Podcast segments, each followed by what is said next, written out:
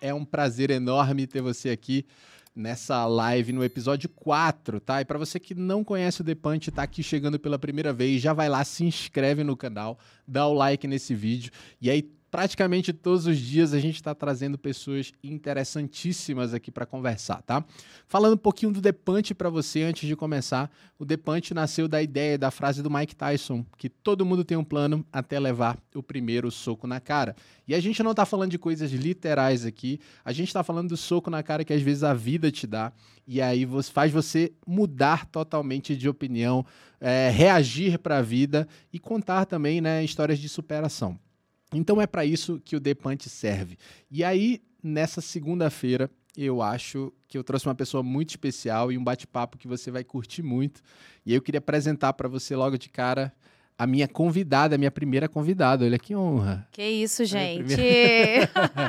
Dani Fer. Dani Fer, se apresenta aí pra galera. Tudo bem, Tiago? Tudo, Tudo bem, bem, galera aí do Depante? Muito bom poder estar aqui com vocês.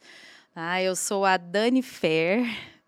E tenho 41 anos, sou casada com o Bruno, tenho dois filhos, o Estevão, de seis aninhos, e o Israel, de 11. Ah, sou da Igreja Sal da Terra, faço parte da área de música ministerial né, na, da igreja. Sou cantora, sou compositora, é, sou serva, filha do rei. que massa, que massa.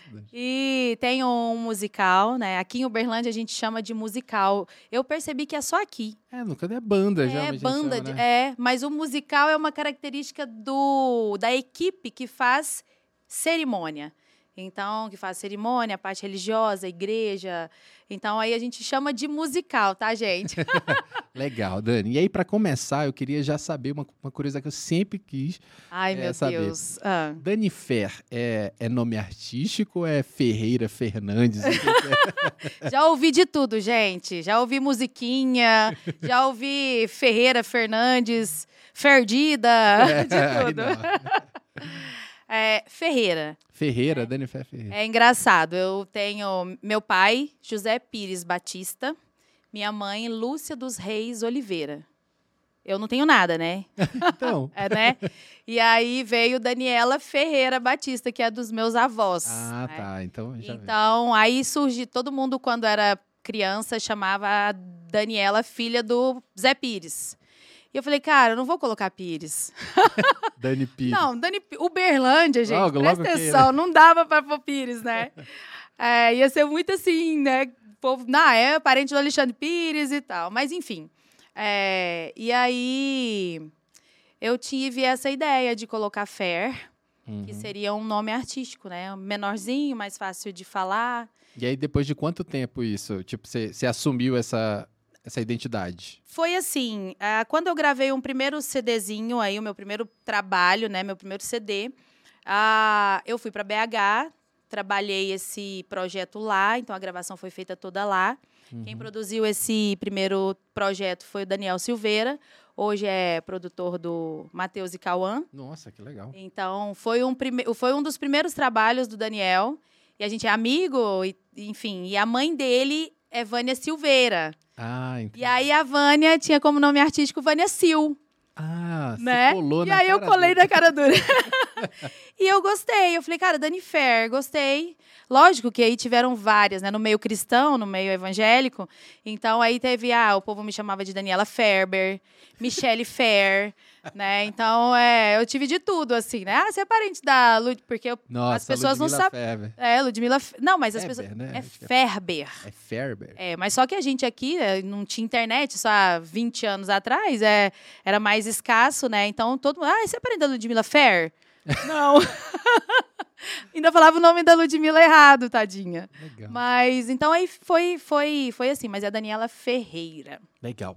Deixa eu te, pra gente começar aqui esse episódio, eu queria te contar, ah, eu não sei se você lembra o dia que eu te conheci. Ah. Você lembra disso? Ai, Jesus. Não lembra, não vai lembrar, mas tudo bem. Devia estar tá com a Fernandinho Enoque, é, não? com certeza, é. com certeza. Falando nisso, um abraço pra um Fernanda beijo. Enoque. Enoque, queremos você aqui, viu, cara? Quero muito bater um papo com você. A gente sabe que tá- aconteceu bastante coisa aí na sua vida. Nó, A parte da, da odontologia legal, ele viajando lá. Nossa, É. quero um episódio com você, viu, Enoch? altas histórias, hein? Então, e o Enoch é bom de conversa, né?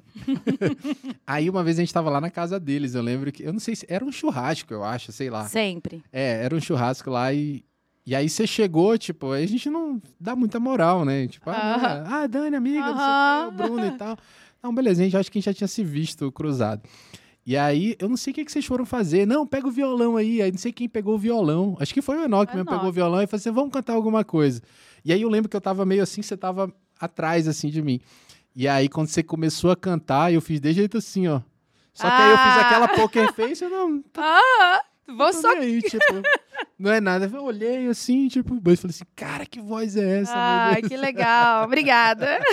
Ah, bom demais. E aí, eu queria entender, é, a gente sabe que é, todas as pessoas que começam a cantar, começam a cantar muito cedo, né? Sim. E aí eu queria entender quando é que começou isso, tipo, ah, ah, com quantos anos você entendeu que você tinha uma voz bonita mesmo? Então, eu venho de uma família musical, mas não de profissão, né? Então, é, meu pai, ele tocava sanfona. Pô, que Meu- legal. Meu pai, é, meu pai já é falecido, né? Mas ele é mais velho. E aí, naquela época, era tinha-se muito aquelas festas em fazendas, né? Então, meu pai era muito chamado para tocar. Não era uma não era uma música específica, mas era acordes, né, para as pessoas dançarem e tudo. E meu pai tocava esse acordeon, essa sanfona. E até meus 15 anos eu lembro do meu pai tocando sanfona. E minha mãe, ela cantava e liderava né, uma, uma equipe de, de coral, liderava um coral na igreja que a gente fazia parte. E minha avó cantava muito, era muito soprano, fazia uma segunda é, abri- abertura de voz que a gente fala, né? Fazia uma o que, se- que é soprano? Vamos lá, você tá falando com um cara que não entende nada. A gente tem as divisões, né, Uhum. da voz. Então você tem ali uma, uma- um cantor que é soprano, aquele que canta mais agudo. Certo. A gente tem o meso, que é aquele que canta. Ele alcança algumas notas agudas e alcança algumas notas graves. Uhum. E isso na, na divisão feminina. E a gente tem o contralto, que é aquela voz mais grave. Ah, e aí minha avó era soprano, então ela cantava muito aguda e muito afinada. E aí, abertura de voz, fazia segunda voz, a gente chama de segunda voz, mas é abertura terça e quinta, né? Mas enfim, outra, outro assunto. Mas eu aprendi, eu vim dessa, dessa cultura, né, de música em casa. E minha mãe fala que me colocava em cima de uma caixa d'água para cantar Menina Veneno, Ah. você... te-" É, eu tinha três aninhos, né?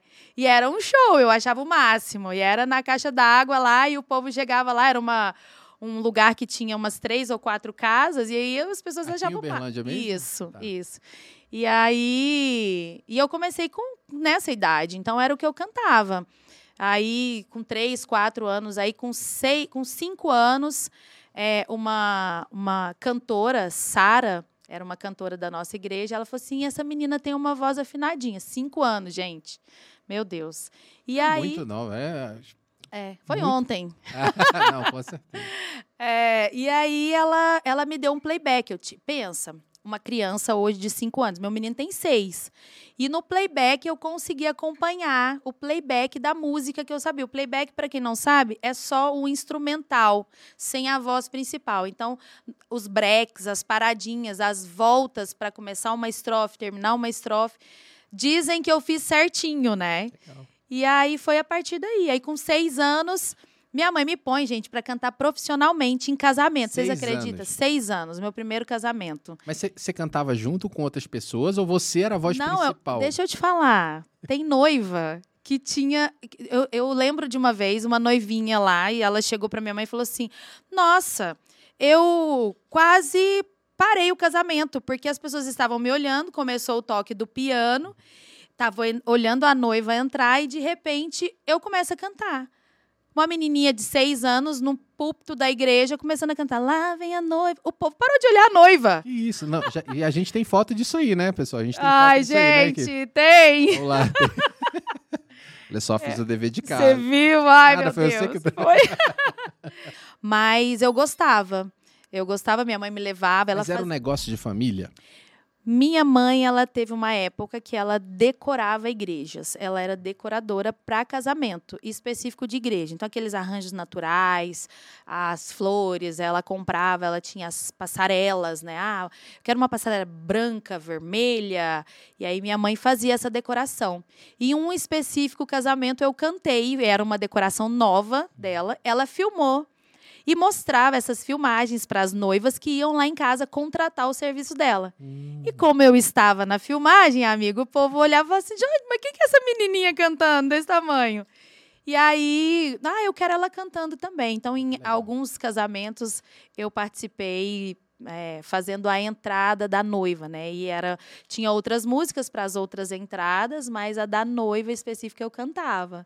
Que e legal. aí foi através disso que eu comecei a vamos dizer assim, não, não, é, não era profissão, mas quem diria, né, que com seis anos eu iria entrar nessa profissão para cantar em casamento específico, né? E disso ser um, meu, a minha renda, né? O meu, meu trabalho é, e empreender nisso, ajudou né? sua família, né? Na época ajudou muito sua família também, né? Não, minha mãe me explorava bem. Ah, não, não, não, nem, nem, tanto. Ela, na deco, ela, ela recebia pela decoração, né? Então era, era o valor da, do, da decoração do evento, mas eu não não tive uma poupancinha aí para mim não, amiga. Olha só, mas assim, o que eu vejo que é, era até. Ainda bem que você levava na brincadeira, porque ah, era, era um momento. O casamento, geralmente, né? É todo um momento muito planejado, especial sim, ali. Sim. E a, da vida das pessoas, né? sim. né? E só delas te convidarem para participar Nossa. desse momento especial. A, quando é que você começou a entender a importância do casamento ali, do cerimonial? Em qual foi a época da sua vida? Assim? Então, enquanto criança, como você falou, era mais uma brincadeira, um momento legal ali, as pessoas me olharem. Quando você é criança, você acha bacana isso, né? Você faz algo legal, você pode ver. Tem uma criança em casa, a criança cantou uma musiquinha engraçadinha, você riu, ela vai querer cantar de novo para você. Se você falar para cantar, pra... principalmente se for igual eu, né, gente? Comunicativa fala até debaixo d'água. E isso eu achava bacana, né? Eu gostava desse reconhecimento, como qualquer outra criança.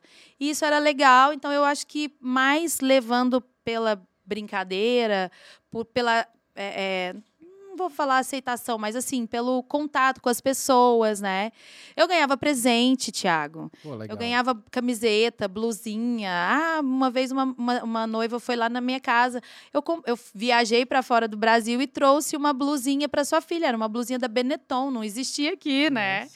E aí, então eu, eu tenho essas lembranças, né? Ah, ganhava chocolate. Então acho que era mais uma questão de, é, de, de brincar, né? Mas, como profissão, isso vem bem depois, vem bem depois. Eu não entendia isso como uma profissão. Inclusive, eu tentei fazer outros caminhos, eu tentei ir por outros caminhos na área da profissão. Ah, fiz cursinho para economia, prestei vestibular, então, assim, ah, não levava isso como profissão. Mas, quando eu casei, e aí vem outras coisas, aí veio Israel, que é meu filho mais velho, e eu queria muito estar presente, né, com ele na educação, enfim, e trabalhar durante um período integral. Eu, eu falei, Deus, me dá uma oportunidade de poder estar com os meus filhos. E aí sim eu entendi esse processo. Falei assim, ah, cara, é, é, é um lugar que eu consigo estar em casa e prestar um bom serviço. Uhum. Né? Então, essa voz que você falou que ouviu, né? Então, eu gosto muito disso. Então, eu, eu falo que, assim, não tenho receio em falar. Eu, eu, sou boa no que eu faço. Eu gosto daquilo que eu faço. Eu, eu ensaio bastante, eu estudo bastante. É, veio que nato, né? Eu nasci, gra... eu falo assim, Deus, obrigado por esse dom, porque é uma oportunidade assim linda de poder levar alegria para as pessoas, né? Através da, da música.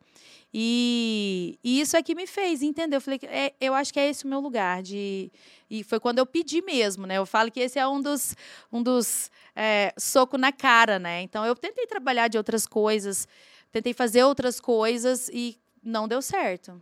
Legal. Mas assim, vamos, vamos eu preciso entender mais dessa parte. Você acha assim que durante esse momento aí, vamos lá, você terminou o ensino médio, Sim. e aí você começou a experimentar outros caminhos, né? Você acha que houve uma falta de incentivo? Eu digo nem por familiar, às vezes por, por falta de incentivo cultural, ou de você não entender que o mercado de música poderia te sustentar, por exemplo. Eu fui criada num meio evangélico, no meio cristão. Ah, então, eu com 16, 15, 16 anos, eu começo a cantar na igreja onde meus pais eram pastores. E, e assim, uma das coisas que eu, interno, meu, eu não gostaria era de cantar outra música que não fosse Música gospel. música cristã, isso. E eu vim para esse, eu- entendi esse ambiente meu, então eu não queria sair desse ambiente. Então eu tive propostas para bandas grandes, é, cheguei Já a fazer bem novinha com 16, assim. Já nessa 19 época, por 19 aí. ali, tá. É. Mas eu já tinha isso no meu coração. Falei, Deus, eu, eu sempre falei assim: não deixa eu ir num lugar que você não quer que eu esteja, por mais que aquela se- fosse a minha vontade. É tipo crença. É, foi, foi uma questão Muito de crença. crente, muito não, crente. de crença. Não, nem cre... crença Sim, mesmo. sim, sim. E, e assim, eu não tive outras expressões de música a não ser música cristã. Em alguns momentos eu, eu, eu choro por isso, porque muita música boa eu não fui apresentada quando criança, né? Porque existe, existia um tabu, vamos falar. Sim. é, é, não falando questões de idade, mas eu também, a gente tem praticamente a mesma idade aqui. É, e eu fui criado no meio evangélico também, na igreja. Meu pai é pastor, então por isso que eu me Sei, identifico tá me muito com o que você tá entendendo. falando. Existe uma, uma questão é, de preconceito é, com a música secular. Sim, né? É, eu entendo que era um, um período cultural ali também, na- naquela Sim. época ali, final da década de 90, começo de 2000. justamente. E aí os pais, eles tentavam blindar a gente desse conteúdo, que muitas vezes era um conteúdo que não era cristão. Sim, Mas quem tá na área da música, né, quem é músico de igreja ou quem é cantor de igreja, perde muito, me- mesmo que nós tenhamos muitos, é, muitas referências boas. é, boas né? no mundo gospel, principalmente aí a gente está falando de Estados Unidos, Inglaterra, tem Sim. pessoas excelentes, mas é, tem muito uma questão de crença que se eu fizer, eu não estou fazendo para Deus, né? Justamente. E eu venho dessa época. Uhum. Então, é, quando meus pais eles é, é, se converteram, eu tinha lá meus quatro, cinco anos por aí. E meu pai, meu pai, meus pais tinham muito disco, muita coisa boa, muita coisa assim que, que poderia ter ouvido, né? E minha mãe quebrou tudo, gente. Vocês não têm noção. Quebrou todos os discos, mas era o que ela acreditava naquela Uhum. época. Então, tipo, é, eu não Vinil mesmo, Vinil, vinil, que hoje cara, valeria você não tem milhões. noção. Muita coisa. Meu tio, irmão da minha mãe, trabalhava, era, namorava uma moça que trabalhava na Globo Cultura. E aí, muitos discos que eles ganhavam dava pro meu, pro meu, pro meus pro meu tio ali e muita coisa estava com a gente em casa. E era assim, eu não tô falando de 10, 15 discos, não, Tiago. Tô falando de 100, 150 discos. E minha mãe quebrou tudo. Mas, naquele momento, naquilo que ela cria e tudo, eu, eu não fiquei alheia a isso. Então, eu ouvi muita coisa. Eu lembro, eu brinco, falo assim, minha professora de canto, né? Eu escutava muito Mariah Carey, né? Uhul! E aí, Mariah Carey, é, é, Celine Dion, era uma turminha que eu ouvia. Ah, no Brasil, as cristãs, né? Então era Fernanda Brum, que é um- uma voz contralto. Nada, MK publicitária. Não, bem. Eu já gravei na MK, hein? Já? Altas histórias. Então, é- é- foi uma turminha bacana que a gente conseguiu ouvir. Mas eu falo que poderia ter. é, eu poderia ter um acervo melhor. Poderia Entendi. ter mais coisas, né? Então, como que você não sabe essa música? Poxa, Elvis Presley, eu fui ouvir Queen, eu fui ouvir, cara, bem depois. E eram umas e, e era músicas assim é, é, ricas, né? Ricas musicalmente falando, né? É, Ella Fretzels, nossa, eu falei errado o nome, tá, gente? Mas eu eu vou falar certo depois. Então, é uma, uma a parte americana, né, que a gente podia ter ouvido, mas enfim, realmente é o que você falou, é muito cultural. Então era uma cultura Houve uma daquela blindagem, né? Sim, sim. Hoje, por exemplo, os seus filhos, eles, eles podem ouvir é, essa cultura. Sim, eu deixo Pelo teu entendimento hoje, né? diferente, né? Então, Entendi. assim, as crianças hoje eu falo, vocês podem ouvir, mas desde que aquilo não agrida o que a gente conhece, o que a gente tem como fé, acredita, aquele que né? a gente acredita, nossos princípios. Então, eles já sabem. Então, uma das coisas que eles fazem é escolha. E eu sempre falo, vocês, têm consequência de escolhas. E eles têm, e eles arcam com ela, gente. Não é fácil, não. Mas eu sou chata, sou ruim. É legal, mas assim. Fez alguma coisa, arca. Olha, você está ouvindo algo que não é bacana. Olha a letra dessa música. Mesmo que for, se for uma música em inglês, não, mãe, é mesmo. Então, assim, eu, eu deixo eles escolherem, né? O que, que eles querem e oriento. A Bíblia É já uma escolha guiada, né? Uma escolha também guiada ali. Justamente. Eu falo assim, a Bíblia já fala, né? A gente ensina a criança o caminho. E aquilo que a gente inculca, quando ele for velho, ele não vai esquecer. Ele pode ir por outro, mas ele vai lembrar daquilo que foi ensinado. Entendi, legal, isso é bacana. Mas é, é mais uma evolução de pensamento também, né? Que foi, que foi criado em você. Sim. Sim. Depois, lá, 17, 18, eu comecei a ouvir algumas coisas. Isso já não foi mais um tabu na minha casa. E como referência, né? Então, eu lembro de ouvir Gal Costa, lembro de ouvir Daniela Mercury, lembro de ouvir essas pessoas, ah, Elis Regina. Então, era uma turma que eu ouvia mais pela profissão. E fora o sertão, né, amigo? Aí era Zezé de Camargo e Luciano, essa turma aí mais antiga, Chitãozinho Chororó. então, assim, eu tive uma, uma, uma. A partir do momento que houve um entendimento, eu pude abrir mais o leque de. de é, musical, né? Vamos falar assim, para poder ouvir e entender todos os processos ali de canto e como eles eram desenvolvidos na voz de outras pessoas. Legal. E aí, nesse teu momento que você teve a epifania, depois que você casou, teve o filho, e aí você pediu a Deus, né, um caminho que na verdade já estava traçado lá desde. Demorei, gente. Demorou pra Já devia entender. ter feito antes, né? É isso que eu falei. Gente, Deus falou, você sentiu no coração, entendeu o processo, já faz. Não, não não deixa Acredita, passar. né? É, Acredita. é. Você tinha falado sobre é, incentivo, né? Uhum. Então, como eu estava no meio de música cristã, a gente tem um incentivo bem menor na área de música cristã, como é na secular. E eu não, como meus pais não eram de profissão músicos, não houve assim um, um é, como que eu vou te falar? Eles não me não colocaram aquilo como prioridade. É, mas eu entendo também o porquê, porque naquela época a, a produção para você produzir alguma coisa para vender e ser popularizado era bem mais caro do que é hoje, né? Hoje você grava num celular e faz uma trackzinha num computador qualquer. Né? Naquela época o Justamente. acesso a estúdios, Nossa. a equipamentos, a um bom produtor musical era, era, era difícil. Era difícil. Sim.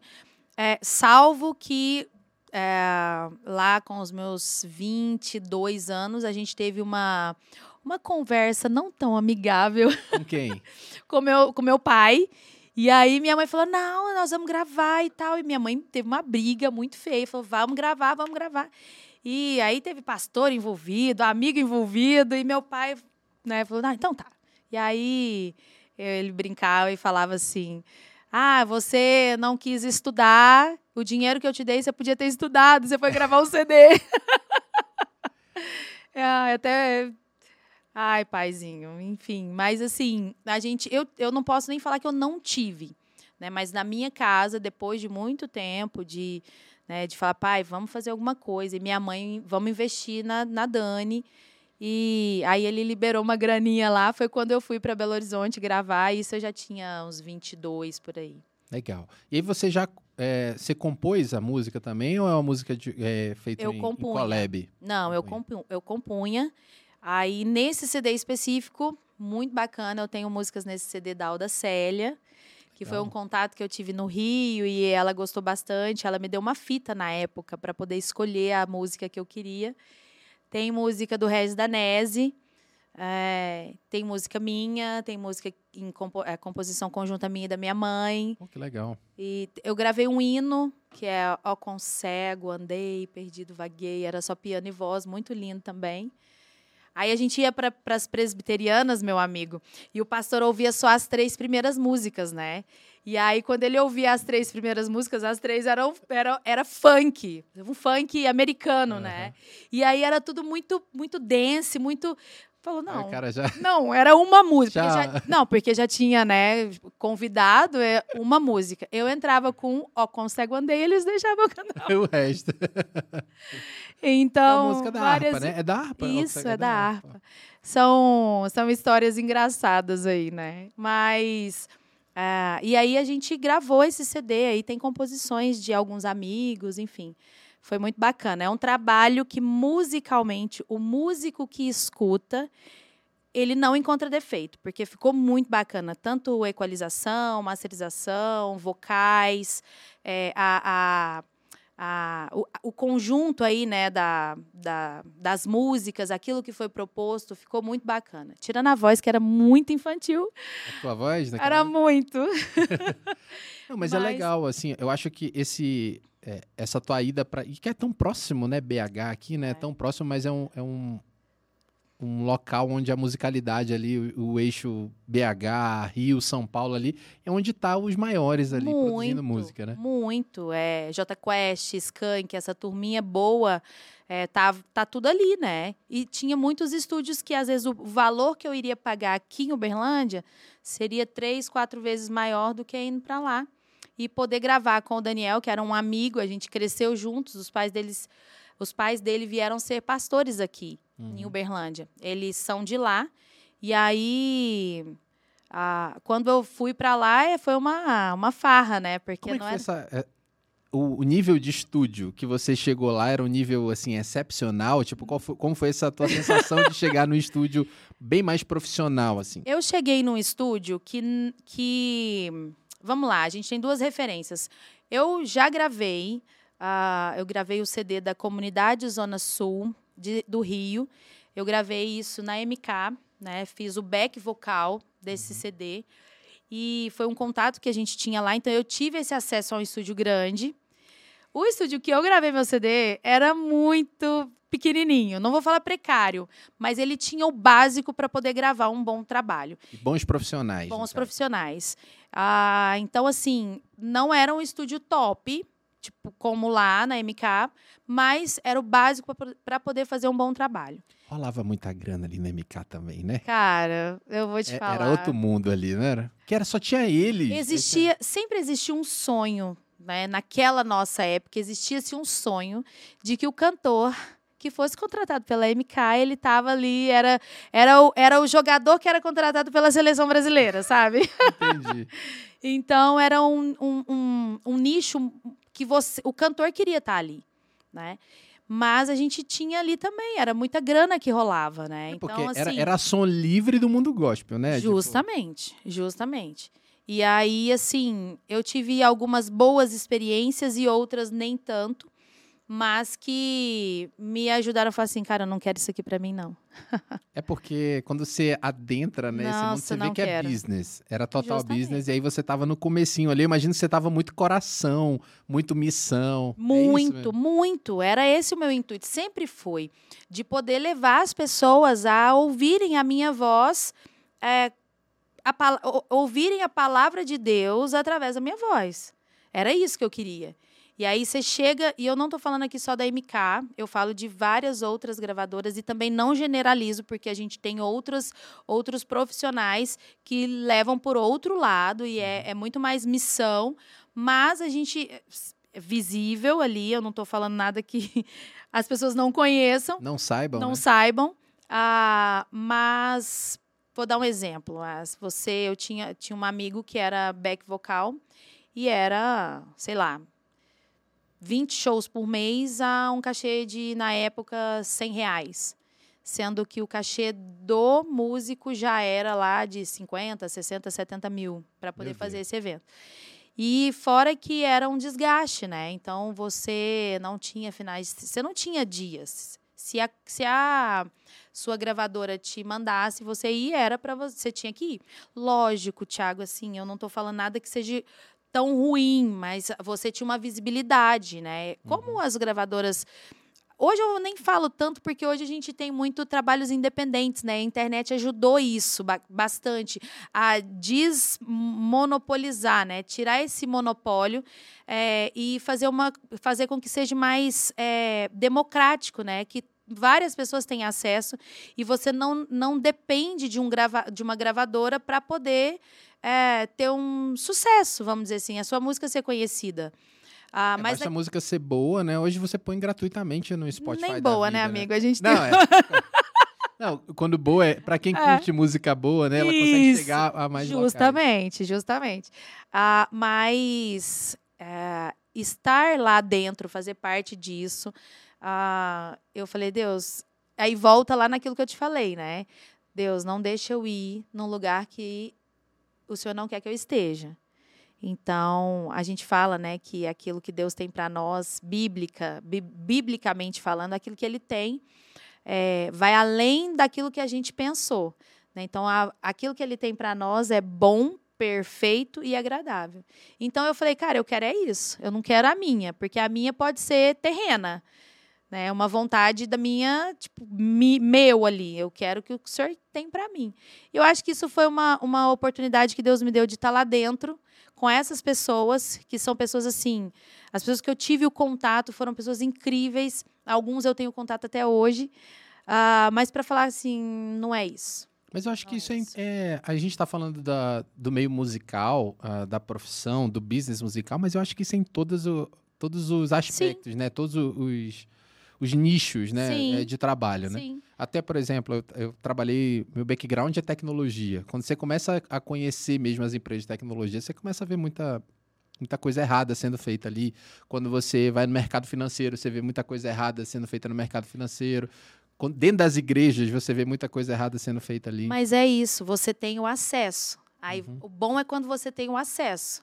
Porque aí você pode fazer sua escolha. Eu uhum. quero ir por esse lado ou eu quero ir por esse? É o que eu falo, gente. É o que eu ensino para minhas crianças hoje. Porque eu não tive muitas muitas coisas eu não tive escolha. Eu comecei a ter escolha quando eu era maior, mas era imposto. Quando você tem escolha, você arca com a consequência. Então você entende isso.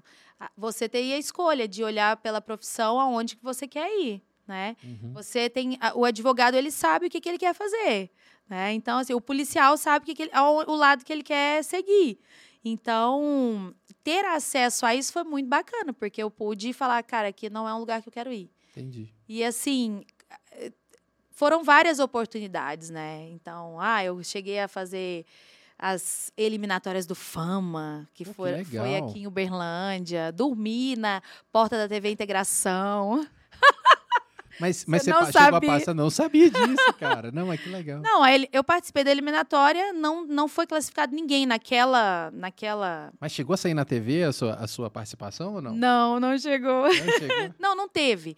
Eu, a, a, gente teve uma, várias pessoas que fizeram parte, ia ser escolhido alguém daqui, mas aquele projeto que ia sair lá em uma data específica não aconteceu.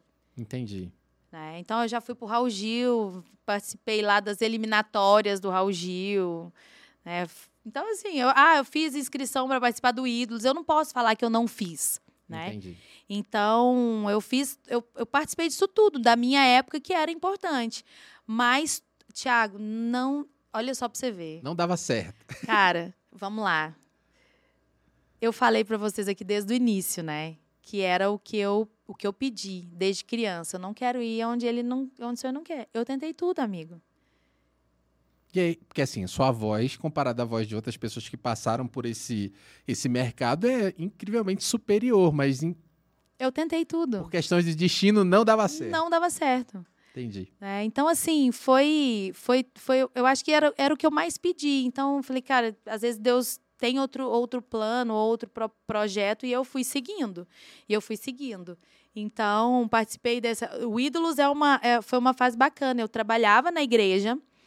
E aí eu falei com o meu pastor, falei assim, eu quero fazer, eu quero, eu quero participar dessa eliminatória. Era tipo o último ano, que tinha uma data específica, você tinha que ter uma idade para participar do Ídolos. Eu não podia ser mais velho. Uhum. Eu estava no limite da idade. E eu falei, eu quero participar. Era Gente, tua chance, deixa eu te né? falar, limite da idade com 28 anos, eu acho. É demais, É né? demais. Mas uh, eu é, fiz a minha inscrição. Cheguei para o meu pastor e falei, pastor, eu quero fazer a inscrição, o que, que você me fala?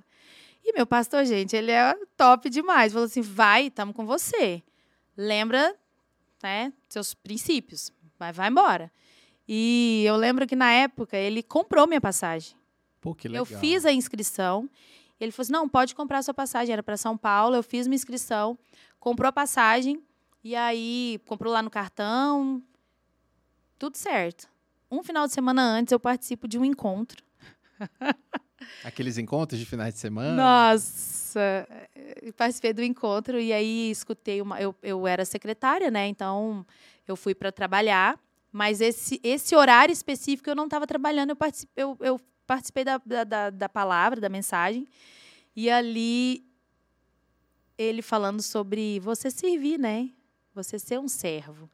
Então, o seu coração está disposto a servir, servir as pessoas, né? Ser é, é, um imitador de Cristo. É, você está no seu trabalho, você está ali na faculdade, você está na sua família, mas você ser aquele diferencial do reino de Deus naquela, na vida daquelas pessoas que estão ali, a você entender aquilo que Deus tem para você como projeto, como trabalho. E no final dessa palavra ele pediu para eu cantar "Eu vivo para te louvar". Falei, cara, eu vou chegar nesses negócios, o povo vai querer que eu cante outros outras coisas, eu não vou querer. Mas houve. Eu, eu, eu cheguei aí para São Paulo, mas Entendi. eu falei que eu não ia mais participar do programa. Fui, honrei a passagem, fiquei lá o final de semana com meus amigos e vim embora. não fui lá. Não fui, não fui.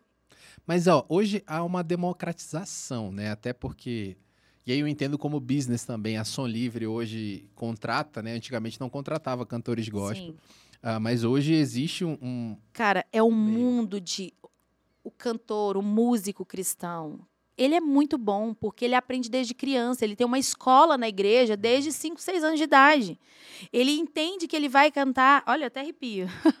ele entende o, o, o público, então ele, ele não tem vergonha, ele é uma pessoa que se expressa bem, ele, ele tem ali um, um diferencial, é pessoa é diferente de alguém com. é um final de, todo final de semana ele está apresentando um show, digamos assim, isso, aspas, não isso. Isso. Então ele está aprendendo a lidar com o público Lógico. muito cedo. E aí você tem a, algumas igrejas que são é, é, que investem, né, na área da música. Então são algumas tem algumas igrejas hoje que que tem ali bons equipamentos, né?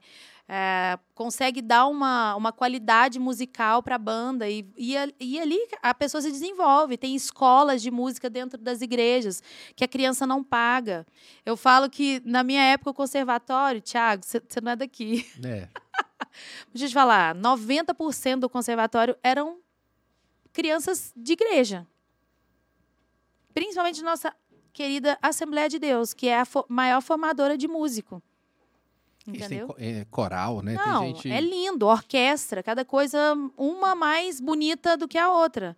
Né? Então, assim, é, é, é, é um meio que você tem muita coisa. Aí é lógico, a Som Livre vai falar, cara, preciso pôr isso para para rodar. Para né? rodar. E aí, com, com isso, é, o, o acesso a esses é, reality shows que aconteceram, né? Hoje você vê crianças cantando, por exemplo, no, no The Voice Kids eu já vi é, crianças cantando só a música gospel, por Sim, exemplo. Já, já e você pode fazer isso. Na minha época não podia. Entendi. Na minha época não podia. Você entrava. O seu Raul. Seu Raul, eu acho que começou com a Gabriela a deixar. Tinha uma outra música que às vezes o próprio produtor falava ali: não, ó, essa música aqui não vai ter tanta aceitação. Né? Então, é, era mais fechado, né? Então, hoje você está aí numa Rede Globo, num The Voice Kids, poder cantar uma música cristã, é lindo. É lindo. Então, aí você tem aí essa, essas pessoas que, é, é, que entenderam também. Eu, eu quero muito acreditar que não é só business. Quero muito. Eu Entendi. acho que as pessoas são boas. Eu, eu tenho problema, gente. O Bruno tem que toda hora ficar ali me Amor, presta atenção no que você está fazendo. Eu acho que todo mundo é bom. E... Não existe uma maldade. Não ali. existe maldade. Aí eu vejo novela e a gente fala, cara, não, não é possível que não, o povo mas é eu assim. Vejo, eu vejo é, é, o movimento dessas grandes gravadoras aí. É, eu não vou dizer que eu conheci a fundo, mas, por exemplo, na época da Mika, uhum. É, ali da Som Livre mesmo da entrada, a gente vê que a galera tá atrás de dinheiro mesmo. E, e, é. e se tornou um público é, o público que consome música cristã é um público que mete dinheiro. Fiel. Fiel, ele Fiel. tá ali comprando. É ali, rentável. Realmente. Então, é rentável. É rentável. Então, assim, existe um business, né? Sim. Não tem como negar nisso aí. Sim. só que para quem é cristão, não é só business. Esse aqui é o problema que eu acho que as pessoas não entendem, né? Igual você tá falando. Quem tá escutando a gente às vezes acha assim: "Ah, não, mas como assim? Que ela não pode cantar uma música secular?". Mas é porque é uma mistura, um mix ali de crença do que é certo, o que é errado, É. com o que vai te sustentar ali. Então, é, só quem tá dentro desse mercado que consegue entender é o que se passa na sua cabeça quando você diz assim, não vou cantar músicas. E música secular, eu digo assim, é um um MPB, um rock nacional. é, Eu tive, pela minha, né, pela minha crença, eu tive muito problema. Porque interno, problema interno meu de, de entender a minha profissão. Eu sou cantora, eu tenho um musical para casamentos e eu não atendo só crente. né? Então eu tenho e eu, eu atendo outras pessoas também. Eu tenho eh, vou cantar na igreja católica, monto meu equipamento, vou cantar em salão de festa, vou cantar em chácara, é, é, faço ali um repertório para poder atender um público que quer um- uma música, um happy hour. Né? Eu falo que na minha profissão eu, eu só não eu, eu, eu vou até os casamentos, eu não fui para a noite, né?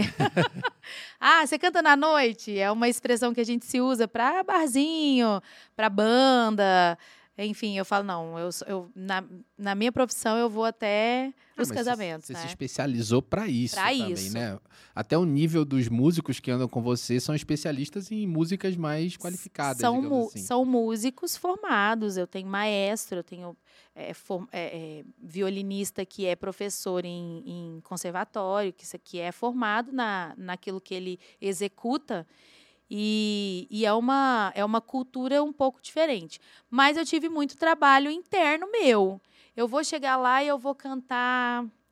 é, vou cantar Roberto Carlos. Que na, na época que você cresceu ali podia, era amigo. abominável cantar um Roberto Carlos. É, e aí cê, eu vou, vou montar um repertório, a noiva quer que eu cante um sertão. Dentro ali da musicalidade que a gente é, é, rea- rearranja, né? Faz um novo arranjo para atender dentro dos músicos que a gente toca ali na cerimônia, mas é um sertão. Então, não é a música de cristã, né? É música gospel. Ah, então, assim, eu tive que entender. É um processo. Eu sirvo a Deus através da minha, né, através da minha execução musical e que se alguém ouvir a minha música, achar bonito e achar algo diferente, não sou eu, Entendi. é Jesus na minha vida. Então aí eu consigo refletir isso. Um dia eu fui num amigo meu, é, ele falou, Dani, você tem me abençoado tanto, você tem é, falado tanto de Jesus, você tem revelado tanto Jesus para mim, que eu quero que você vá lá no salão porque eu quero revelar Jesus para você. Sabe como, né? Não, não entendi. Cortando meu Ah, no salão de. você entendi, entendeu como entendi. que as pessoas entendem esse processo? Então, a- revelar Cristo não é só cantar música, porque a gente tem cantar música cristã, não é só isso. É além disso. É o que, que eu faço, quem eu sou. Né? Eu posso muito bem cantar música cristã, ser um cantor gospel renomado e xingar a pessoa que está ali, abriu a porta do meu camarim.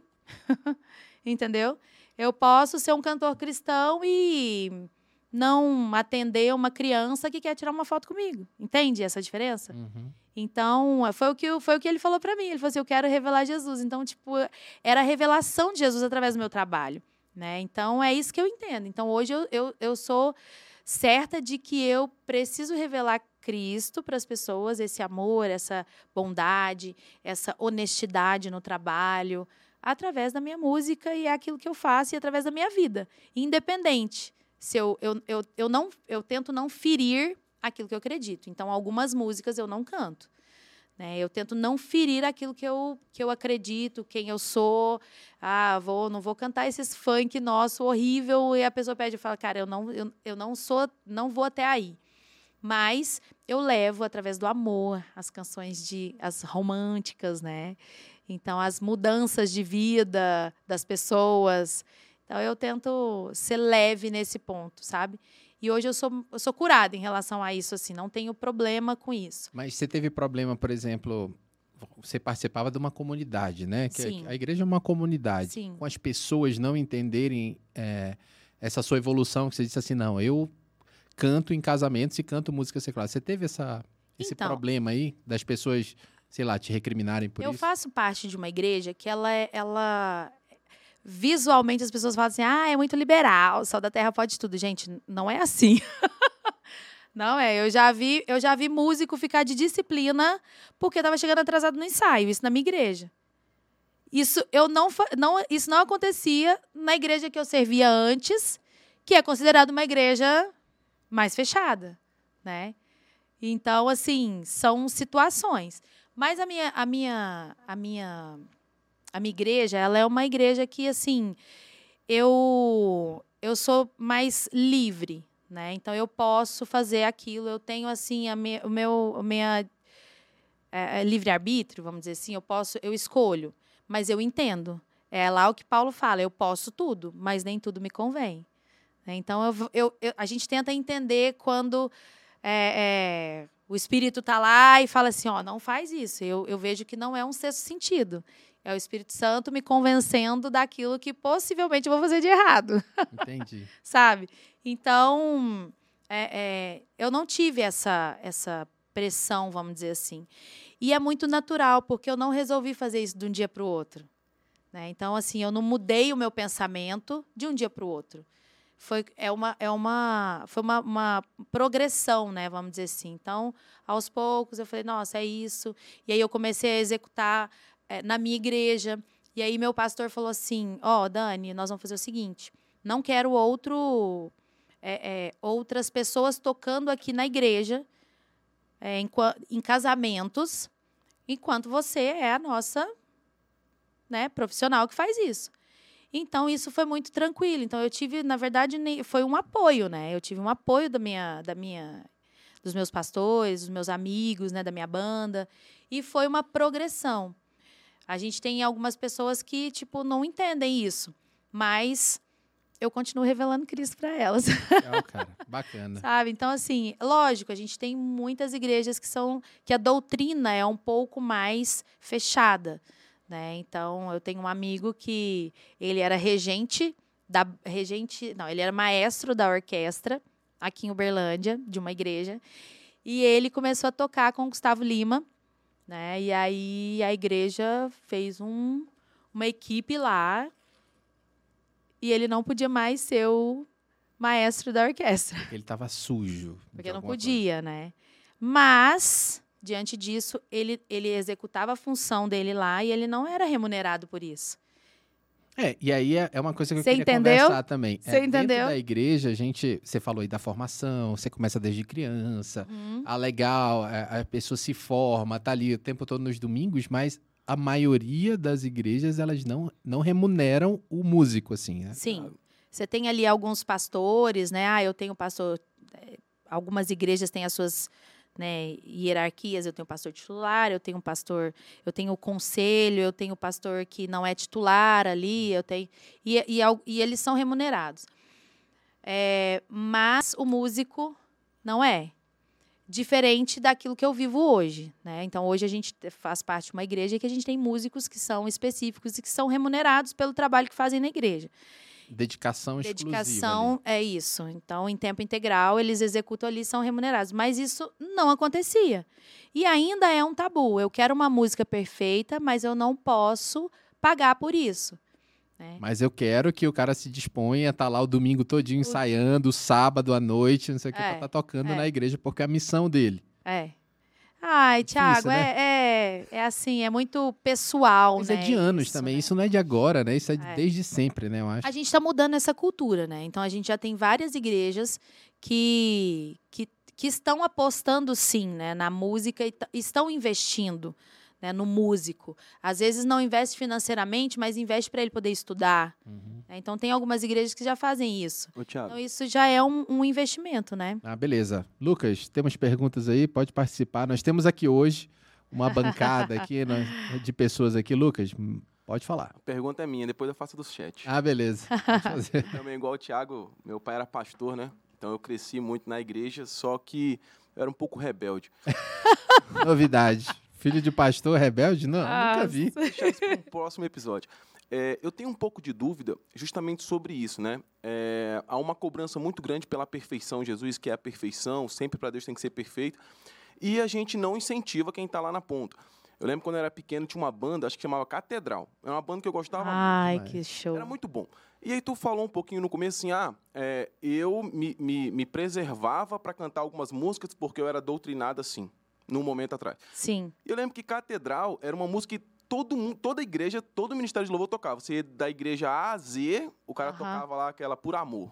Lembro como fosse hoje. Aprendi a tocar violão. Casamento. Sabe qual é? Ah, Por amor, não sei o que lá. É. Podia cantar depois E pra aí? gente. Ah, Vamos. Pedido de palhinha. E aí, do nada, não, não me lembro direito, eu era pequeno, mas o, o, o cantor, alguém da banda, falou que não, a gente não é evangélico, a gente só canta música gospel. E acabaram com o cara, era proibido tocar dentro da igreja. Então, assim, um negócio que abençoava um monte de gente passou a ser do inferno, do dia para noite. Né? Então, assim, eu acho que é, o preconceito, aí sendo até bem explícito, começa dentro da igreja. Não, com certeza. Né? É, é, como que hoje faz bem, amanhã não faz mais bem?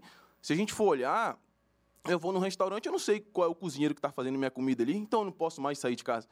Né? Então eu queria a tua percepção sobre isso. Tu falou que tu amadureceu de um tempo para cá. Hoje, qual é a tua percepção sobre isso? Assim? É, é, é lógico que você não pode falar igual eu, talvez, mas abertamente assim, é, por que isso ainda acontece?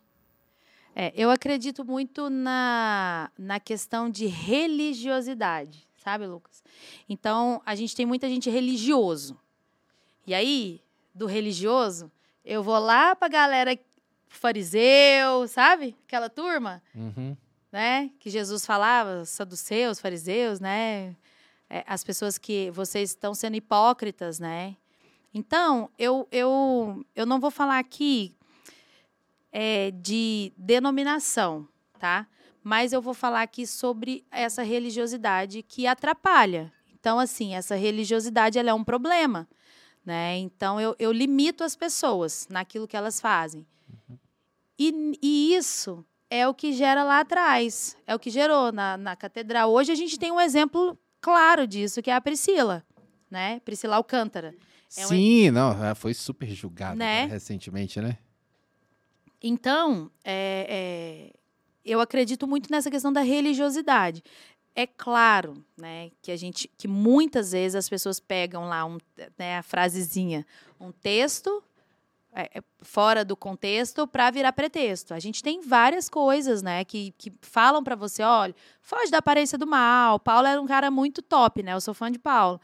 É, é, foge da aparência do mal. Não faz isso. E aí, para que você tenha um controle das pessoas que são descontroladas, você aplica uma doutrina. Concorda comigo? Então, aí tem várias pessoas. Eu tenho, eu tenho um, um, um- um testemunho de um amigo, cantor, que converteu, era, era do mundão, da bagunça. E ele passou por. Ele, ele se converteu através de amigos. E aí ele foi procurar uma igreja para ele servir. E aí ele foi em várias. Na época, ele foi nas comunidades, que era. Que, não, aí, aí tem as comunidades também, né, Lucas? Comunidade não era de Deus, não. Ah, quando falar comunidade, ele É. saído de uma igreja. É, não podia. E aí ele foi em várias nessa época. Foi nas comunidades, foi na, na quadrangular, foi na Batista, Presbiteriana, foi no Sal da Terra, foi na Assembleia, Deus é amor, e ele falou, e ele parou na Assembleia.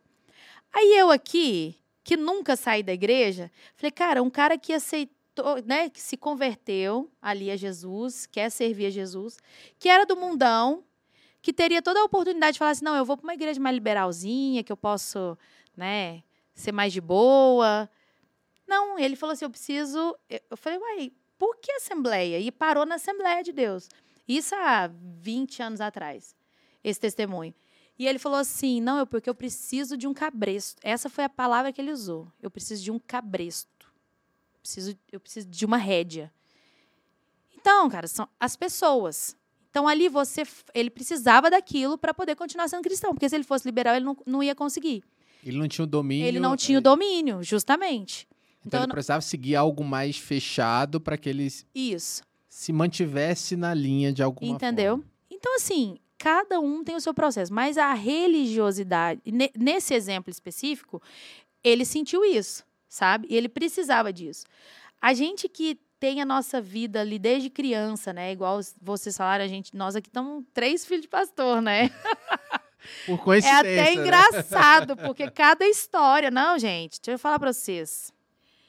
Eu usava calças, pantalona, né? E a minha igreja não podia usar calça em cima do púlpito. Olha a religiosidade. Não podia us- usar calça em cima do púlpito. Quer dizer, mas embaixo podia. Não, né? mas é. é...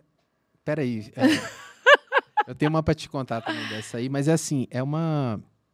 É uma falta de, de conhecimento da. da- não, da- da, Bíblia. Assim, peraí. Eu Será que apresentar- ainda- sabe que qual é a minha treta com isso? É que é, Jesus não veio foi pra isso, pra rasgar Pra o véu. libertar, gente, as Fala- pessoas. Não, ele veio pra disso. rasgar o véu literalmente, não foi? Tipo assim, o véu não foi Justamente. rasgado do. Aí é, sobe no púlpito. Eu tenho uma. Se eu te contar as histórias que aconteceu comigo, você vai surtar. Mas subiu ali aquele degrauzinho. É, é Não. como se fosse o templo. A gente não precisa mais disso, né? Você pode, sei lá. Não, Não que gente, não precise ter uma liturgia, beleza, mas assim. Você não precisa dessa religiosidade. Sim. É isso. Né? Não que eu vou chegar lá também e tá de qualquer jeito. Não é isso. É, não é isso que a gente tá falando, mas é um. Aí você sabe o que aconteceu? Não podia, né? Eu não podia, eu usava calça. Nunca fui magra, né? Mais gordinha e eu não gostava de, de saia. E aí usava calça. Aí eu tocava, né? Tocava teclado. E aí não podia subir. Aí começou aquele burburinho, né? O filho do pastor, né? ah, mas a filha da pastora, a filha do pastor pode subir de calça no Ah, púlpito, né? sempre assim. Aí sabe o que, que eu fiz, Lucas? Falei, ah, o problema é subir no palco, eu desci meu teclado. Ficou lá embaixo. E aí você acaba um argumento fraco desse, Não, né? desci meu teclado. Então o problema é subir, então eu desci meu teclado e servi Jesus ali, lindo, maravilhoso, e os irmãos tudo falando em línguas, e a gente cantando, tem anjos voando nesse lugar. E eu lá de baixo. Pensa. Então, aí, respondendo a sua pergunta sobre essa questão, eu acho que é muito mais a religiosidade das pessoas, entendeu? E não o coração. Aí a gente vai para outro meio, né, para outro ambiente. A gente tem várias pessoas também que usaram desse, subter, desse argumento para poder bagunçar Fazer o que quiser. fazer o que quisesse. Então, é- aí entra o exemplo das pessoas que precisam desse lugar de, de rédea para poder não fazer bagunça, entendeu? Agora, sobre essa turminha que saiu, aí, aí a, minha, a minha visão é, so- é isso, é mais a, a respeito da religiosidade, daquilo que é lá, olha, porque você é santo, você não pode fazer isso e tal, tal. Eu, eu lembro quando eu era criança, eu falava assim, gente, os irmãozinhos, as irmãzinhas que usa saia, vai ver de baixo, a bagunça que é. Falando, falando fofoca. Ah, né? tá. Ainda bem. Ainda Irmão do céu, bem. Ainda calma. bem que você falou, você falou, vai ver de baixo e Não, bateu mas aquele eu falo assim, é como se a saia é como... Eu mas esses meninos. Não, não. Mas Desculpa, pensa, Deus. mas assim, aí a pessoa usava ali uma, uma capa para poder esconder tudo que era feio que ela fazia. Uhum. Entende isso? E aí eu não podia usar minha calça, entendeu? Sendo É, ali a mais acho coerente. Era a mais coerente possível. Né? Tava no horário certo. Eu era um pouquinho atrasada, mas eu tava no, tava no dia certo do ensaio, tava ali e tal. E assim, eu acho que é mais essa questão, sabe? Porque quando você conhece, quando você tá ali junto, você vive junto, você, você en- tenta conhecer um pouquinho o coração da pessoa, você sabe que não é sobre isso. Entendeu? Deixa não eu te é contar uma isso. história. Ah. Uma vez eu tava num almoço desse, meu pai eh, era sempre pastor bem, eh, bem, não digo influente, ele tinha um alto cargo, né, na igreja. tudo, Posicionado. po- Bem posicionado, e aí a gente tinha essa acessibilidade. Ah, tinha um churrasco, tinha um almoço na casa de um bispo, que era... Todo mundo queria chamar. Ai, todo mundo, ah, não, o bispo, não, vamos lá. E aí uma, uma vez eu tava numa dessas conversas, eu não sei, eu acho que eu tava com a Natália. E aí eu caí numa roda dessa que tava as, a- as bispáveis, eh, as mulheres dos pastores grandes estavam numa roda. E aí caiu esse assunto de, ah, porque tem que bloquear, não, não sei o quê, tem essas regras, ah, calça, cara, tão 1950, né? Arcaico. Ah, não pode calça, não pode isso, tem que subir de paletó e tal. E aí eu falei, cara, peraí. Será que não é mais fácil a gente conscientizar as pessoas do que é certo do que é errado? E aí eu falo assim, não, tem pessoas que não vão entender, então a gente prefere é, é, proibir do que conscientizar. E aí essa frase ficou bem na minha cabeça. Porque eu entendo o cara que tem essa dificuldade de, ah, eu preciso de cabeça. Cara, mas peraí, você não precisa. Você precisa expandir a sua mente para entender realmente que É. vo- e, e- e ter um dos frutos do espírito, e a gente já tá entrando numa conversa muito espiritual aqui. É, é, você tem que evoluir com que esse fruto do espírito que é a, a, a parte de você saber se controlar, né? Você, você saber onde você vai estar, o que pensar, mesmo que ninguém esteja perto te bloqueando e te vigiando. Eu acho que na caminhada cristã você tem que ter uma evolução, você não pode se manter sempre ali É. na- naquele momento. Tudo bem que é, é uma conversa que a gente poderia afundar, mas assim, aprofundar no caso. Mas assim, é, proibir, eu acho que hoje no mundo que precisa ser conscientizado, a pessoa tem que entender que antigamente a gente sabe, né, que ah, na época, por exemplo, da, de Israel lá, tava aquele povo, quando Deus mandava dizer assim, ah, parem de comer carne de porco. E aí ninguém sabia, é, é, ninguém sabia o porquê daquilo. Então ele tinha que descer uma lei do céu, porque ninguém sabia que existem, naquela época existiam seres microscópicos, que Olha são só, vermes, que são justamente. vermes que vão fazer. Se você comer, essa As- carne tá podre, vai fazer mal. As pessoas estavam morrendo, Tava né? morrendo. Hoje, eu acho que a gente está mais evoluído nessas Sim. questões de entendimento científico, entendimento é, de cultura, entendimento racional. Então, assim, eu ainda acho que existe uma falta é, de conscientização de falar abertamente para as pessoas para que elas é, sejam cristãs, é, cristão, cristãos Cristã. conscientes. Aham, Cristãos conscientes. Sim. Né? E aí, no mundo da música, é isso também. Você tem que saber é, ser consciente. Eu acho que é. Justamente. Eu falo que a gente tem ali um, um processo que as pessoas é, é, são infantilizadas, porque você sempre dá um alimento infantil para elas. Uhum. Então, eu estou sempre ali dando leitinho com tal. Então, às vezes, os ensinos não são aprofundados. Mas aí não é nem a questão da própria pessoa. Às vezes é a questão de quem está ensinando. Uhum. Cara, eu tava vendo é, um- uma, um, um post aqui do Instagram e é, é, falando sobre o Martim, sobre o Lutero, né? Uhum. Como foi naquela época, porque era a gente parece que tem muitas coisas que acontecem é como se fosse naquela época. E aí entra a parte da música também. Por quê? Porque a pessoa ela não é orientada, né? Ela não é ensinada que ela pode sim fazer uma escolha. Uhum. Só que ela tem que aprender aquilo, ela tem que ser ensinada naquilo. E aí, quando esse exemplo que eu te falei foi de uma pessoa que tinha acabado de aceitar Jesus. Então ele estava ali novo. E ele precisa, naquele momento da conversão, que ele não sabia de nada, e ele precisava que Deus descesse ali e mandasse a proibição para ele, até ele poder entender e ter essa, essa, esse entendimento, né? Essa consciência. É, mas assim, igual você falou, é assunto para. Nossa, é muita coisa, né? É muita coisa, né? Vamos lá, vamos voltar um pouquinho para a musicalização aqui. Ah, quando você se entendeu, beleza, casou, falou assim, não, eu vou viver disso. E aí você começou a, a cair no mundo, né? Que você começou a ter que cobrar, é você, você teve que montar a que sua banda. problema, cara, que Problema, problema. É um business empresarial, né? Me Sim. conta um pouquinho dessa É. E aí eu levei vários socos na cara. Legal. Então, quando eu comecei a, a, a, a trabalhar com o, o musical, eu já vim com uma bagagem de música para casamento e evento muito grande. Então, vários eventos, vários. Aquela cultura de. O, o- a banda da igreja tinha que cantar no casamento do irmãozinho, né? Cara, altos. E assim, a gente, a gente ia para ensaio, você ensaiava, que era uma música diferente, né? Porque casamento era um negócio diferenciado. É, é diferente, né? A nossa entrega musical, ela tem que ser muito mais perfeita, né? E aí tá. E a gente ensaiava e tudo. Cara, a gente ficava sabendo que tinha festa. E nem obrigado dos noivos a gente recebia.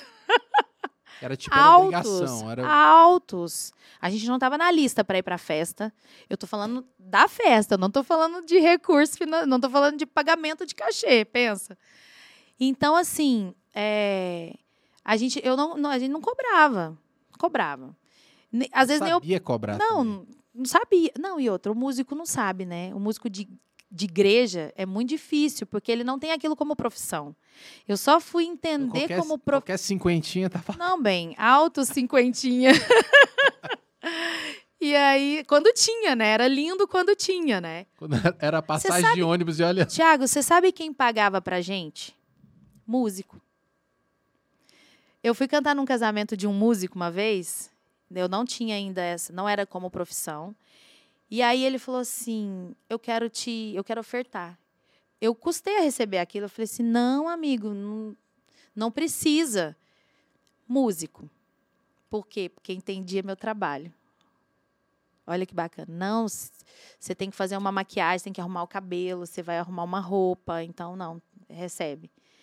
E aí eu só comecei a entender esse processo quando eu falei assim, peraí, eu estou sendo entretenimento. Por mais que eu estava ali numa igreja e tudo, cantando para aquele evento, mas naquele momento não era meu ministério. Naquele momento eu estava sendo entretenimento. Porque como eu já cantava há muito tempo e cantava assim bonitinho, né, igual você falou, uma voz afinada, as pessoas queriam que eu tivesse e não chamavam outros, queria que eu estivesse. E aí muitos eventos de família eu deixei de participar porque eu tinha honrado um compromisso de estar num casamento. E aí eu falei, peraí, eu, eu, eu hoje sou entretenimento, eu não sou, não é meu ministério. E aí eu comecei a entender e, a começar a colocar um valor. E eu tenho um amigo muito querido, Samuel Borges, que foi o cara que me introduziu nessa área de casamento. E começou a falar: não, você canta muito, vamos cantar comigo. Eu estou montando um musical, e aí vem cantar comigo. E eu comecei a cantar com ele. Nessa época, meu cachê era 100 reais. e aí já era lindo, né? Parece que tem um, um- tinha um, uma, um tabu aí que é sempre pouquinho, né? Ou é duzentinho, ou é Não, cenzinho, é, né? é muito. E hoje o cachê do músico ainda, cara, é um. Mas qualquer nicho, a gente não tá falando só de, de- do músico cristão, a gente tá falando do músico secular mesmo. Deixa que- eu te falar, a gente tem Sabe um pouco. valor de músico muito baixo. A gente não, não é, nós não somos uma, como que fala? A gente Nicho não é uma, a gente não, não, a gente não tem um, um sindicato forte para poder lutar pela gente, Uhum. entendeu?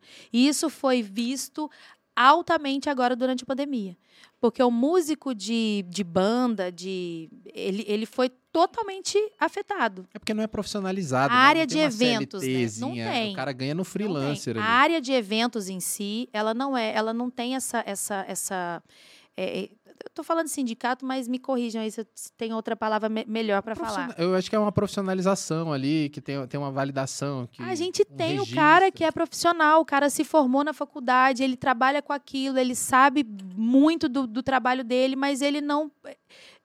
Cara, eu, eu não sei. Isso é um problema nosso, isso precisa ser analisado, conversado.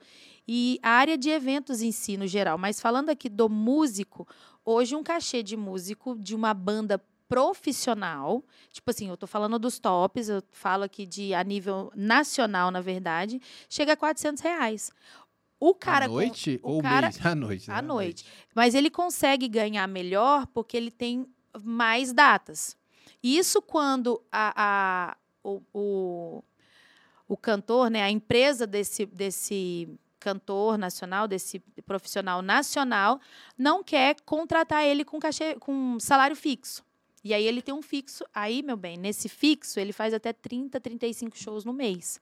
Mas ele tem um fixo. Mas não é um fixo também significativo. É muito um fixo pouco, cara. Para a pessoa poder ficar fora de casa e o mês inteiro, vir passar dois, três dias em casa, né, passa uma segunda em casa e olha lá, porque geralmente você faz aí. E fora a rotina, que é muito desgastante. Evento grande, você tem aí é, é, músico, é, cantor nacional, é três eventos no dia. Uhum. Essas É, feiras exato. de eventos e tal. Ah, começa duas horas da tarde, já vai fazer um show.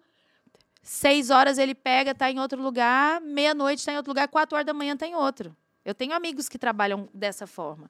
Então, assim, é um cachê que não é valorizado. Uhum. É... Pela carga de trabalho. que- carga de- E, e pela, pelo nível de estudo que aquele cara teve que ter. Justamente, para ele chegar onde ele tá. E É... uma, uma, uma pergunta. É, um exemplo, quando a gente fala de estrutura de música. Aham. O, o profissional da música lá, o que toca o violão, a bateria, o instrumento é da música ou ele ainda tem que ter o instrumento dele? Tem que ter. Na maioria das vezes ele tem. Aí, Não. Pelo amor de Deus, um violão 100%. qualquer, O Não, violão é três pau ali, você vai pegar uma- um teclado, mediano. é, Três de pau, um, um Mediano. Um Não. fraco, né? Vou de falar entrada. que meus amigos têm eh, instrumento que é 10, 12 mil.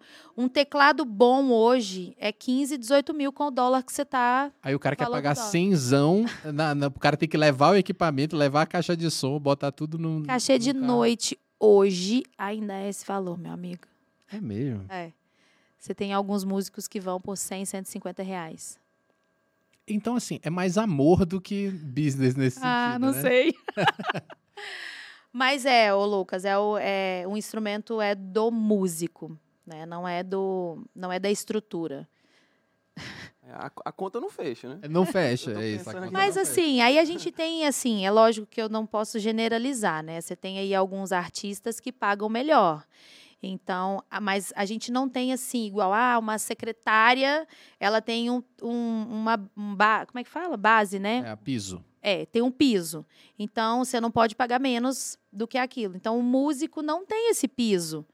Isso não é culpa dos músicos também? Sim. Porque assim, se eu, se Que eu, prostitui o também, é mercado. mercado. por exemplo, É. se eu toco violão, olha, meu preço é mínimo é esse. Aí ele chama o colega do lado, o colega do lado vai por um, um- um décimo do que eu cobrei. Se todo mundo meio que estabelecer, oferta e demanda. Sei que é difícil, mas... Deixa eu te falar, gente. Eu tive em São Paulo ah, recentemente, tinha um amigo nosso lá na nossa igreja tocando, faz parte da banda nossa. E a gente conversa, vai, conversa, vê, não, eu quero vir para São Paulo e tal, aquela coisa. Toda vez que eu eu tenho um problema, meu amigo. Se eu for para Araxá, eu quero morar em Araxá. Ah, não, então tamo junto, cara. Gente a Natália, a Natália fala isso todas as vezes pra mim. Ela disse, rapaz, se eu for, eu seria nômade você. Que... De- Aí eu quero ir pra São Paulo. Eu falei assim, não, esse bairro é tão legal, Nossa, né? eu quero vou ficar morar aqui. eu fui pro Tocantins, na minha família lá. Um beijo pra minha família lá do Tocantins. Eu quero morar lá no Ninguém Gurupi. nos entende. No, no Figueirópolis. Figueirópolis tem 5 mil habitantes. Gente, é uma delícia, mas não é pelo lugar, não é pela cidade, é pelas pessoas, né? É, Ninguém Mas- entende a gente. mas- Ninguém entende. Não, eu sou assim. mas aqui, eu é, fui para São Paulo e aí esse amigo nosso faz parte lá da banda e tal. Ele falou assim: não, eu vou, eu vou tocar. Eu falei, nossa, quero vir para cá e tal. Montagem. Pessoas, a gente monta um musical, a estrutura bacana, né? Para poder servir aqui a, os eventos corporativos, é, casamento. E aí eu falei, quanto que é o cachê do músico? Aí ele falou assim: ah, depende, Dani. Aqui, se for perto, é 200 reais. Se eu precisar ir longe, São Paulo, né? Se eu precisar ir mais longe, 250. Mas às vezes a pessoa lá tem alguém que ele vai pagar lá perto 200 e aí para mim eu já não vou.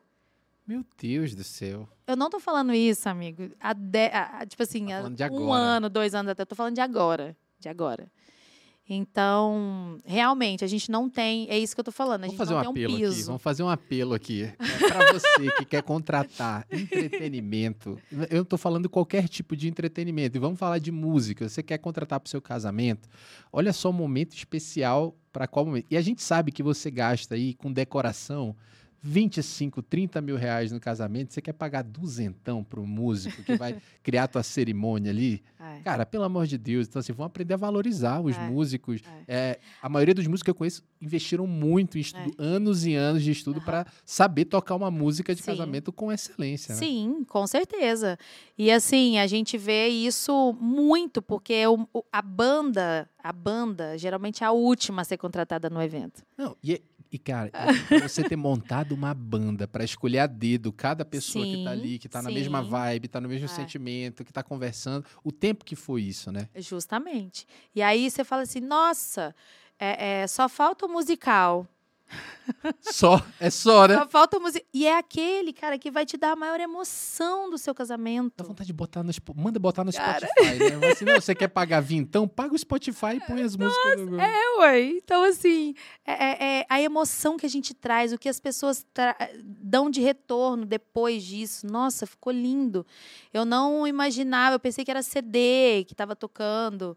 Né? Então, então, assim, aí tá a sua pergunta sobre os valores, né? Então, hoje eu consigo sim entender. Com meus 40 anos é quando eu consegui entender. Podia ter entendido há mais tempo. Mas hoje, assim, eu não. é, a não ser que seja um amigo que realmente precisa, que a gente tem ali. Eu também falo que não é só por dinheiro. Tem vários amigos aqui mandam áudio e falam assim: olha, o valor do musical é esse, mas não é por isso que eu não vou estar no seu evento. Isso eu acho que é importante também a gente fechar, falar sobre isso. Principalmente as pessoas que gostam muito de mim, que querem que eu esteja ali. E às vezes você vê que é uma pessoa de uma situação não tão né, favor, favorecido, não tem ali um valor, está custando ali para tá, para fazer aquele dia acontecer. Não é pelo valor. Entendeu? Eu vou e altos, eu falei, não, amigo, tô aqui, recebe como meu presente. Pago meu músico, né? Pago o som e tudo, mas o meu é, é um presente. Já fiz isso vários. Mas hoje eu entendo, se a pessoa chegou até mim, como eu não faço uma divulgação em massa, como eu não sou. É, é, é, como que eu vou te falar? Eu não faço isso em grande escala, com, divulgando, é mais pelas pessoas que me conhecem, é mais o boca a boca, mais indicação. Eu sei o meu valor hoje, entendeu? Sei o processo que eu faço, tudo que a gente trabalha. E foi assim, com esses socos, assim, né? Eu aprendi na marra a poder valorizar o meu próprio trabalho, que era uma coisa que a gente não tinha, eu não tive esse ensinamento. Ah, eu vou ser médico. Então eu vou eu, é uma outra visão. Você paga uma consulta médica, 400, 500, 600 paga reais. Rindo, às vezes. Né? Então, é, não estou desmerecendo aqui ou favorecendo o trabalho de ninguém, mas é, hoje eu sei o meu lugar. Então, em algumas situações, eu falo, amigo, pode fechar com outro musical, não tem problema com isso. Não, é, o não eu acho que é importante. Eu não também, sabia né? falar isso, Thiago. É, eu não, até hoje eu tenho ainda algumas dificuldades, mas assim, eu já melhorei bastante, já evoluí. É, eu vou te explicar como é que eu entendi isso na minha área, vendendo o meu, porque assim, você está vendendo o seu tempo, o seu dom, a sua experiência, né? Como profissional, você está vendendo isso. E aí, é, e eu falo para, já falei até pro, pro Alessandro que veio aqui semana passada, é, quando eu deixo de cobrar é, beleza, você pode abrir suas exceções e Sim, tudo mais, sim. legal. Mas quando eu deixo de cobrar, quando eu entendi que eu, eu cobrar pouco, ah, ou eu deixar de cobrar, eu tô tirando da boca dos meus filhos. Eu tô tirando o momento que eu poderia estar com o meu cônjuge. Eu tô tirando o tempo que eu, de relacionamento que eu teria com a minha família para estar fazendo um serviço de graça que muitas vezes não é reconhecido. E para as pessoas, que a maioria das vezes quando você, esses caras que briga por dinheiro, os caras é, são os caras que dão mais trabalho. Sim. Então, quando eu entendi. muito, É, muito. É, são os caras que dão mais Muito. trabalho ainda. Às vezes tu fez de graça e o cara ainda reclama. e Muito. ser Não, aí vem aqueles repertórios assim, cabeludos, né? Música que eu nunca ouvi. Aí você tira dias pra poder É. Como tirar o assim? Você não é profissional, né? Então, assim, quando eu entendi que essa conta tem que fechar, para eu estar fora de casa, tem que estar valendo a pena financeiramente. É. É, é, eu olhar lá, eu dar uma condição melhor para o meu filho, dar uma condição Sim. melhor para minha esposa, conseguir dar um presente para o meu marido ou para minha esposa. Sim. Então, assim, é, o meu trabalho é fruto disso. E conseguir separar isso, né? Sim. Missão, ah, dom Sim, de trabalho. Peraí, eu sim. como disso aqui, você entende? Hum, sim. Você vai lá na padaria e você pega um pão e diz assim, não, obrigado. Eu Não, vou cantar uma paga. música aqui pra você, É. tá? Eu canto pra pessoa dar o pão. Não, né? É, igual o pessoal. Agora com, com o advento dos, ah, É. dos blogueiros, né? Aí de Instagram, Nossa. criador de conteúdo. Não, vou te dar uma arrobinha aqui. Já pensou, né? E Não é assim, né? É, cons- não, eu... Eu- vou te apresentar pra muita gente, Dani. Você vai ganhar muito dinheiro em outros eventos aí. É, Faz né? esse aqui comigo, né? Não, faz o seguinte, eu vou te dar desconto na. Então, assim, eu vou te cobrar normal. Quando você me colocar em outros eventos, eu dou desconto nos Nossa. outros eventos. É. Vamos fechar assim? É. E aí desmonta a pessoa. Mas eu acho que existe uma falta de valorização do, do profissional de eventos, musical ali. A gente criou. eh, Existe uma frase que, assim, eu, eu até não concordo, mas é, foi uma forma de valorizar o profissional de evento específico de casamento, que é uma indústria, né? Então, hoje a gente brinca e fala assim, nossa, casamento virou uma indústria, né? Uhum. Então, assim, existe todo um trabalho. Na época que eu cantava lá nos eventos com a minha mãe, a festa. Não sei se vocês vão lembrar disso aqui, tem uma turminha mais antiga aqui, né? A festa era assim. Era 400 pessoas no fundo da casa da pessoa, ou então às vezes alugavam um, um espaço, ah, alugava o clube, as Salão festas de festa. é, as festas maiores era o clube que alugava e a pessoa ia lá e fazia 200 quilos de carne assada, um arroz e um tropeiro. Esse era. Deixa eu te falar. Altos. Era assim. Minha mãe, pastora, né? Terminava o casamento. A minha mãe já deixava uma vasilha, uma tapoé grande, assim, sabe? Dentro do carro. Que aí era assim: pastora, passa lá para você pegar a galinhada. Então, isso era. é, é, é, a- o, o- o- isso era a festa do casamento, né? Então era muito isso. Ou às vezes era lá 10, 5 mil salgados, né? 10 mil salgados para poder estar na festa. E era era isso aí. salgadinho, era lindo. Hoje não. Vai num evento, você falou aí 30, 40 mil num casamento, esse assim, é para 60 Ralézinho, pessoas, né? Não, isso Ses- minha época, eu casei muito. tempo 60 pessoas e olha lá. Então, você vai hoje, é assim, é, é, é- é- eu não consigo nem mensurar, mas é uma uma festa assim de gala, é tudo muito bonito. Então é a decoração bonita. Aí você não quer colocar uma flor que já teve no casamento da sua irmã. Aí você não quer colocar é, Não, não, vestido. Falar do vestido é. tem que ser- nossa, é coisa assim. Mas hoje a decoração e o buffet é o que mais é, é a fatia maior aí da, da conta. Entendeu? Então, você, o que, que você quer no seu buffet?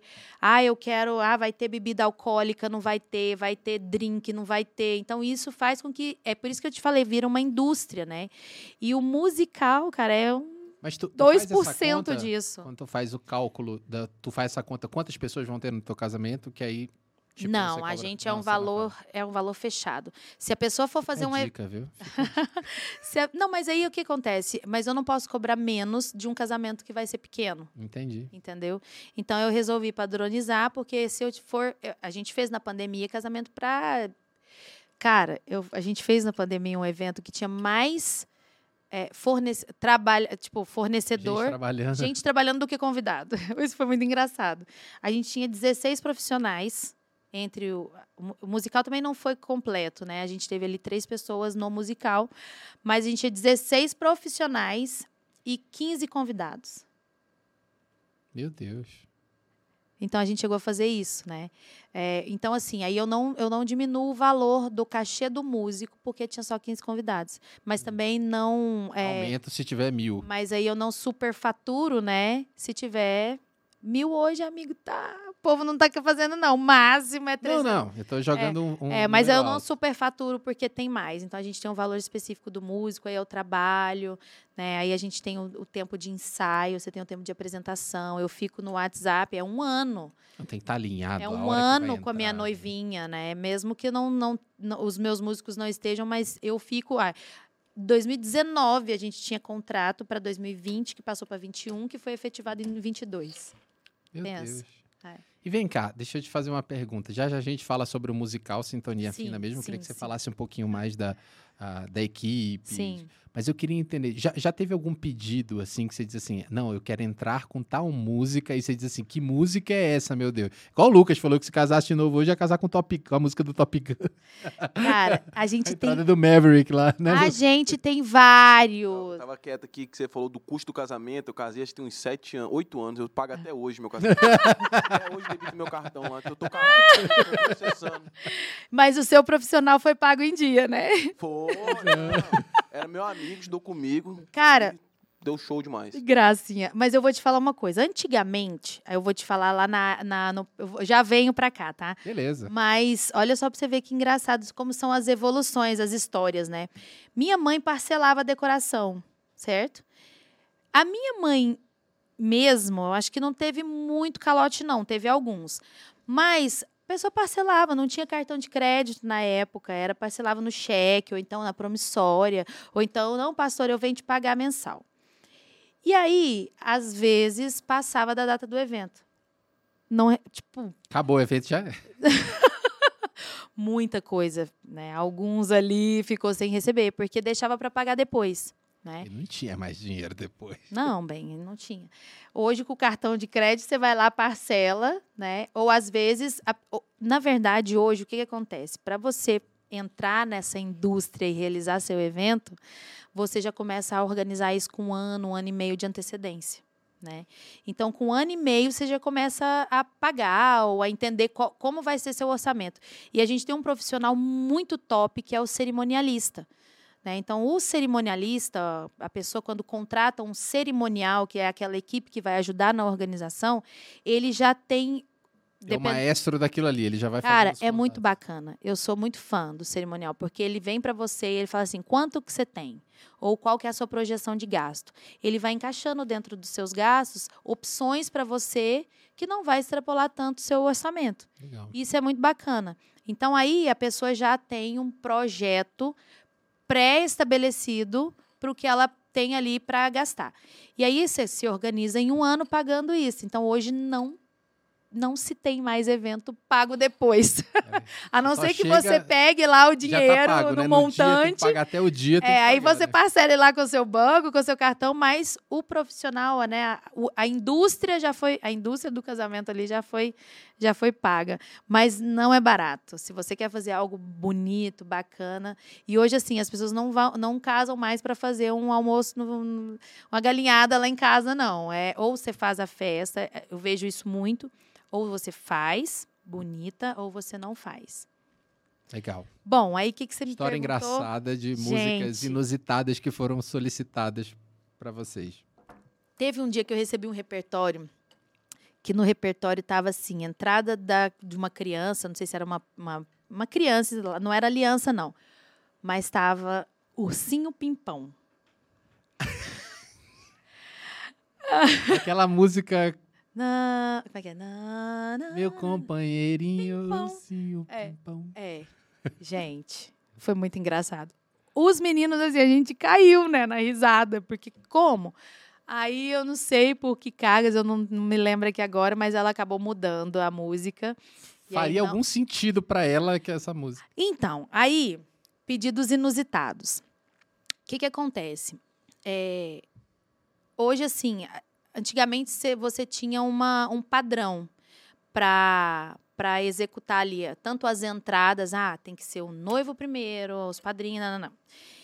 Hoje não, hoje não tem um padrão mais, certo? Você pode entrar ali, se organiza. A gente já teve noiva que entra primeiro, aí ela tem uma simbologia para isso, para depois para depois o noivo entrar. É, amigo, tem de tudo. Ah, então, assim, aí você tem é, evento, é, casamento que não tem entrada de padrinhos, né? Eu fiz um casamento uma vez que era a mesma música para noiva e para o noivo, né? Então era o noivo entrando e depois Era. Minha noiva, não. É, não. Não, mas eles queriam que fosse daquela forma. Eles, eles queriam meio que entrar juntos. Eu consegui convencer a não entrar juntos, mas eh, aí o noivo entra primeiro e depois vai lá, enfim. É, então a gente tem várias formas. Antigamente você tinha ali um padrão, e aí você tinha algumas músicas que eram muito padrão. Era Richard Clayderman, pianista, e o saxofonista lá, o antigo, eu não vou recordar o nome dele aqui, mas a minha mãe tinha. Kennedy. Era Kennedy. Kennedy. Minha mãe tinha, tinha essas fitas. Alta, gente. Era isso. Então você tinha um padrão ali na música, né? É, E aí, com essa mudança aí, né, do evento casamento, é, você se organiza melhor e você tem um contato mais próximo ali com os noivos. E o que, que eu sempre falo? A música do, do- da, da sua cerimônia, ela tem que fazer sentido para você. Então, não é só porque toca essa música em todo casamento que ela vai tocar no seu. Pode ser que Entendi. você goste bastante e não se não se prenda ali porque já tocou em todos os casamentos da sua família, vai tocar no seu. Ela precisa ter um sentido para você. Então, antes de montar o repertório, eu tenho algumas noivas que falam assim: "Você tem uma uma, uma playlist para a gente poder escolher?" Eu falo: "Tenho". Mas antes de você escolher essa playlist, a gente vai se reunir. E aí sim, a gente vai conversar sobre as, as músicas, porque eu- a gente atende várias, várias, é, várias situações ali, né? Então eu tenho eu tenho noivo que não é musical. E aí o que eu falar para ele, ele vai Não, tá ok. tá ok. E eu tenho músico que é muito específico. Então eu tenho ali, já, a gente já fez é, é, as bandinhas de rock lá, né? Porque o noivo é, é roqueiro. Então, aquela música faz sentido. Quando ele entra com aquela música, os amigos tudo, uau! Então, aquilo ali marcou o evento dele. Eu tenho noivinha que, tipo... é uma música não cerimonial, né? Sim, caso, eu mas- tenho noivinha que. Eu fiz um casamento agora, a coisa mais linda. Eu vou até postar no meu Instagram, tá, gente? Depois vocês acessem Segue lá, fala o arroba pra todo mundo. Ah, não vou falar. Por quê? Oficial, né? Não, oficial tem que ter pra gente Dani, chique. Dani Fera, underline OFC. Oficial, não. Quem é importante tem, é real, oficial, ou, Nossa, ou que eu sou horrível, fulano né? Não tem, gente. O meu nome já tem, já, as pessoas já tinham, já tinha lá o perfil. Mas, enfim, a, a noivinha entrou com Sandy Júnior. Aí, como era a entrada dela, a gente fez a opção de não cantar, de ser só o violino. Ficou a coisa mais linda. Então aí ficou a banda tocando. Na, na, na, na, na, na, na. Descaracterizamos. A gente trouxe a música pro evento casamento. E ficou a coisa mais linda fazia sentido para a noiva aquela música. Eu não posso tirar aquilo dela. Quando ela entrou, as meninas, as amigas, primas chorando, porque foi no show do Sandy Júnior. Tem uma história com o Sandy Júnior. Então, e aí a gente tem vários. Aí uma engraçadinha, além dessa do ursinho pimpão, teve um noivo numa igreja católica aqui de Uberlândia que queria sair com uma música do não vou saber agora se é. Eu acho que é Jorge Mateus, Mateus e Cauã, um, desse, um desses meninos aí. E é, a música é aquela assim: tô bebendo, já tem uns três dias. Como é que é? Tô virado, já tem uns três dias, tô bebendo o que eu jamais bebi. Vou falar o que eu nunca falei. Vai ser na primeira vez, eu, eu sosseguei. Ele queria sair com essa música. Na igreja católica, irmão. Não era nem num, não era nem num, num, num salão de festa que aí a gente podia zoar, né? chegou o momento específico. Última música, o padre já não estava nem mais lá, né? E aí eu não consegui cantar. Eu Se fiz travou? assim. Não, eu, eu já tinha colocado como que eu ia fazer, né? Aí começou os meninos a tocar, e eu falei, tô, já tem uns três dias, tô, eu jamais vou. Foi muito engraçado. Eu não falei. Tipo as... Alcione cantando inglês. eu não falei as palavras, eu precisava honrar ali aquele lugar que eu tava, gente. Mas e assim. o cara ficou fulo da não, vida, né? Não, não, eu embora, já tinha falado com ele também. Ah, eu falei, não, vamos fazer, mas assim, vamos ver como vai estar tá lá na hora oh, e tal. É. Não, eu nem falei. Tô uns três dias, tô jamais. Aí eu vou, vou falar o que eu nunca falei. Vai ser a primeira e a última vez. Tem os caras sem noção é. também, né? Ah, e aí a gente já foi dos rocks da vida. Aí tem algumas noivas que querem que a gente cante. Eu canto em inglês, né? Então, eu não sou fluente no inglês, meu inglês é de ouvido, mas eu tento executar a palavra corretamente ali. Então, é aquilo que eu estou falando. Se tiver alguém que entende, ela vai entender o que eu estou falando. Do meu mineirês, mas ela vai entender. E aí eu falo muito isso. A gente já teve noivinha querendo entrar com a Adele. Mel melodicamente, né, harmoniosamente falando, são músicas lindas, harmonia é, linda, é, você chora. De Deus, Cara, mas a letra. Eu morri, eu não consigo mais ficar sem você. E é umas letras assim, eu, a, minha, a ansiedade hoje me toma. Eu estou aqui acabada porque você se foi. Não dá para cantar essas coisas. E aí a gente sempre orienta, né? É, mas, mas, quase nenhum sertanejo universitário dá para cantar num casamento, Cara, né? Tem uma... é só música de dor de cotovelo. Ó, oh, vou te falar, tem uma música, eu vou fazer propaganda aqui, pode. Ah, tem uma música do Fernando Sorocaba que é linda. Ela fala sobre, ela fala assim, é, é é, como é que é a casinha? Sabe aquela casa branca no final da rua? Se você quiser, ela pode ser só minha e sua. É linda. Se nem tudo for perfeito, quando morarmos juntos, a gente se beija no meio da briga e no final a gente ri de tudo. Aí vem me encontrar pra gente, é, pra gente prometer amor. Te espero em cima do altar, na frente de quem duvidou da gente, eu vou te amar. Nossa, olha que linda. E tem algumas que dá, sim, mas a maioria não dá, não. Bom demais. Vamos falar um pouquinho do musical? Uh, me, me, conta um pouquinho da história.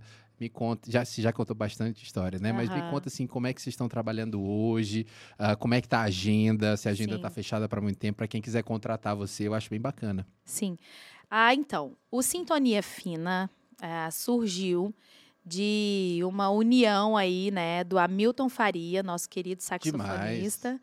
Ah, e... Chama o Hamilton para vir aqui. Hamilton, ah, queremos você aqui, Hamilton. Ele aí. Nossa, também altas histórias, vai ser muito bacana.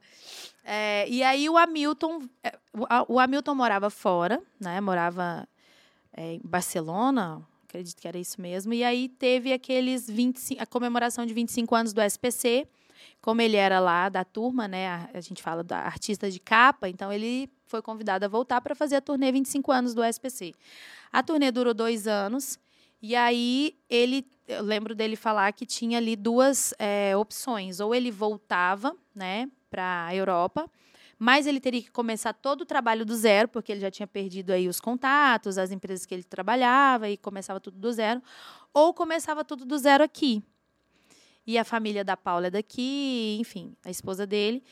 E aí falaram para ele, a gente participava, participa da mesma igreja, falaram para ele, ó, procura a Dani, que a Dani é, trabalha com isso, vai poder te orientar. A gente teve uma reunião em casa e ele falou assim: vamos comigo montar um musical. Eu estava cantando com outro, com uma outra equipe, mas ah, eles já estavam se desfazendo, já era um processo natural da equipe, e aí já era um, um desejo do, do, menino, do, do músico que dirigia. Eu falei, cara, é a hora, né? E aí nós começamos a trabalhar juntos. E aí o Sintonia Fina é, é veio dessa junção aí do Hamilton e, e, e a nossa minha casa. E começamos. O Bruno é músico também, né? O Bruno toca. Toca, toca né? violino, ele toca é, contrabaixo, mas ele não é de profissão, né? Entendi. Aprendeu a tocar, amigo. Ó. Ó, vamos lá. Abre um parênteses. Muita, muita, eu te falei que tinha muita história. O Bruno não sabia qual que era a diferença de um baixo ou de uma guitarra no palco. Para ele era a mesma coisa. Teve que aprender contigo. Vai ouvindo. E aí ele, ele sempre gostou muito dos graves. Ele sempre gostou muito dos graves, do som grave. Então, ele tinha aquelas picape, aquelas pampas, sei lá, aquelas corsa, não sei o quê, que no fundo era Paredão de, não, de era, de era a, a. Como é que chama? A carroceria Hum. da caminhonetinha era só som. Saveiro. Era saveiro. Nossa, tinha- saveiro. Aí ele, ele. E era tudo muito. Que é os graves, né? Ele gostava muito do grave. Aí, tá. Ah, quando a gente foi pro Sal da Terra, e aí ele. A gente tinha uma banda e precisou de um baixista. E aí ele falou assim: cara, vou aprender a tocar esse instrumento. Em seis. Ele não sabia. Nunca tinha dado. um- Nunca tinha. Ele nunca tinha. pe- Não, instrumento nenhum. Em seis meses ele estava tocando no culto principal da igreja. Pô, que legal, cara. Então foi assim um esforço, né? Então eu falo que existem pessoas que nascem com o dom e existem pessoas que se esforçam e aprendem, né, com o seu esforço ali, com o estudo, enfim. É, o Bruno é um exemplo disso. Eu falo que se pode sim aprender e depois de velho, né? Depois não é como uma criança. Velho, depois de velho. Vamos É. repetir assim, depois de velho. Brincadeira, Bruno. Tamo junto. Deixa eu te perguntar, já que a gente tá falando disso e vamos continuar falando do musical, como é que vocês se conheceram, assim, você e o Bruno? Então, É eu uma história boa, se você desconversa. senão- Não, bem, é, é, é top, é engraçado também. É, eu tinha acabado de gravar meu primeiro CD, eu fazia parte da Quadrangular, e eu tive uma, um, um apoio muito bacana. Né? Então, como eu tinha gravado lá em BH, tinha muito acesso. O pastor Mário de Oliveira, o pastor Antônio Genário, que são os. O pastor Mário é o presidente da Quadrangular. É, toda vez que eles vinham aqui para Uberlândia, meu pai que andava com eles, né? Na época, meu pai era o único que tinha carro, né? Então, ah, busca o, o pastor Antônio Genário, o pastor Mário de Oliveira na, no aeroporto, rodoviária, eram meus pais. Então, a gente tinha esse conhecimento. Quando eu gravei, eu fui para BH, eles são de lá, né? E aí eu caruda, né? Super caruda, falei, pastor Mário, se eu podia fazer uma dedicatória no meu CD e tal. E ele, claro, claro, conversa, aí pediu para eu falar com a secretária, enfim, deu certo, a gente fez.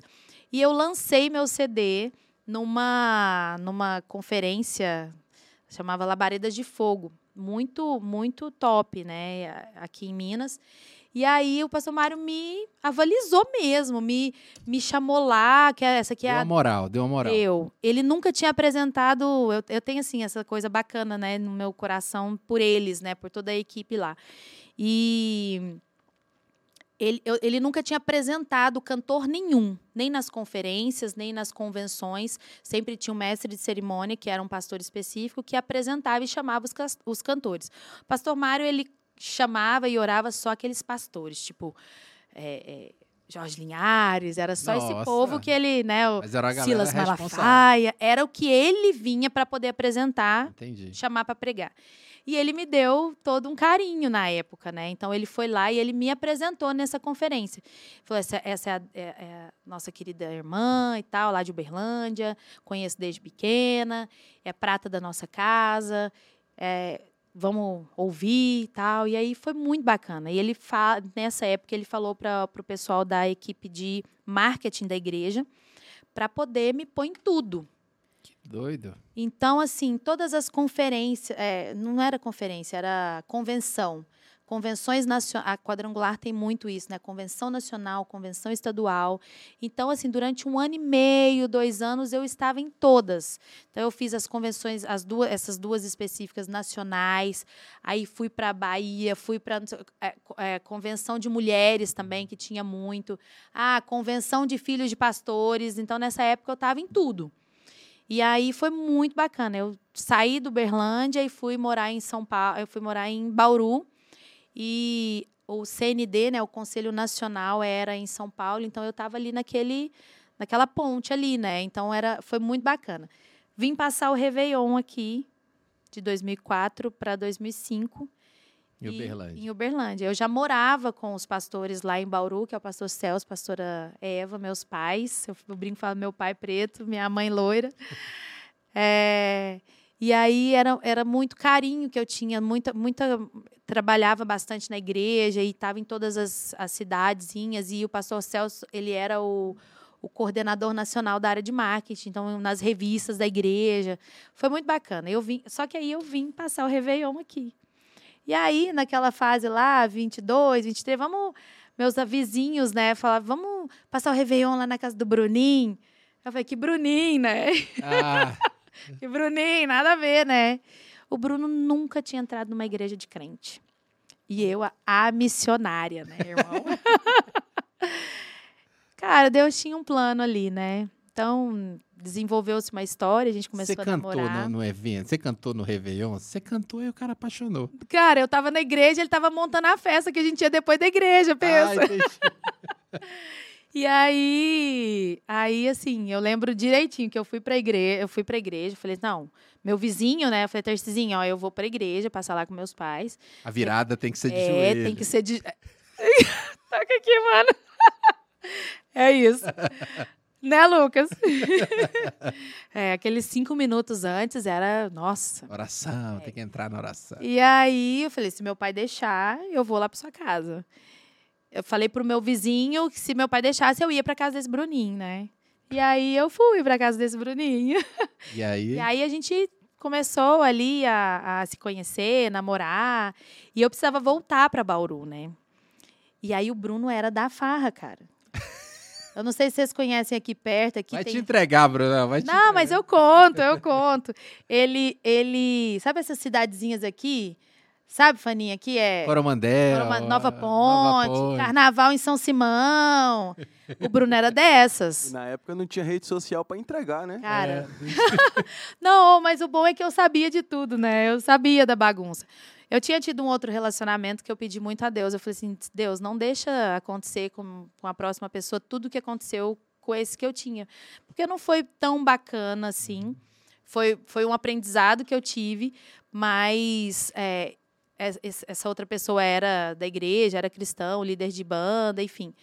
E aí eu falei, tudo o que, o que tinha acontecido de ruim ali. Aprendeu. Eu aprendi. E eu falei assim: Deus, não deixa acontecer com o próximo. Deus mandou um cara totalmente diferente, né?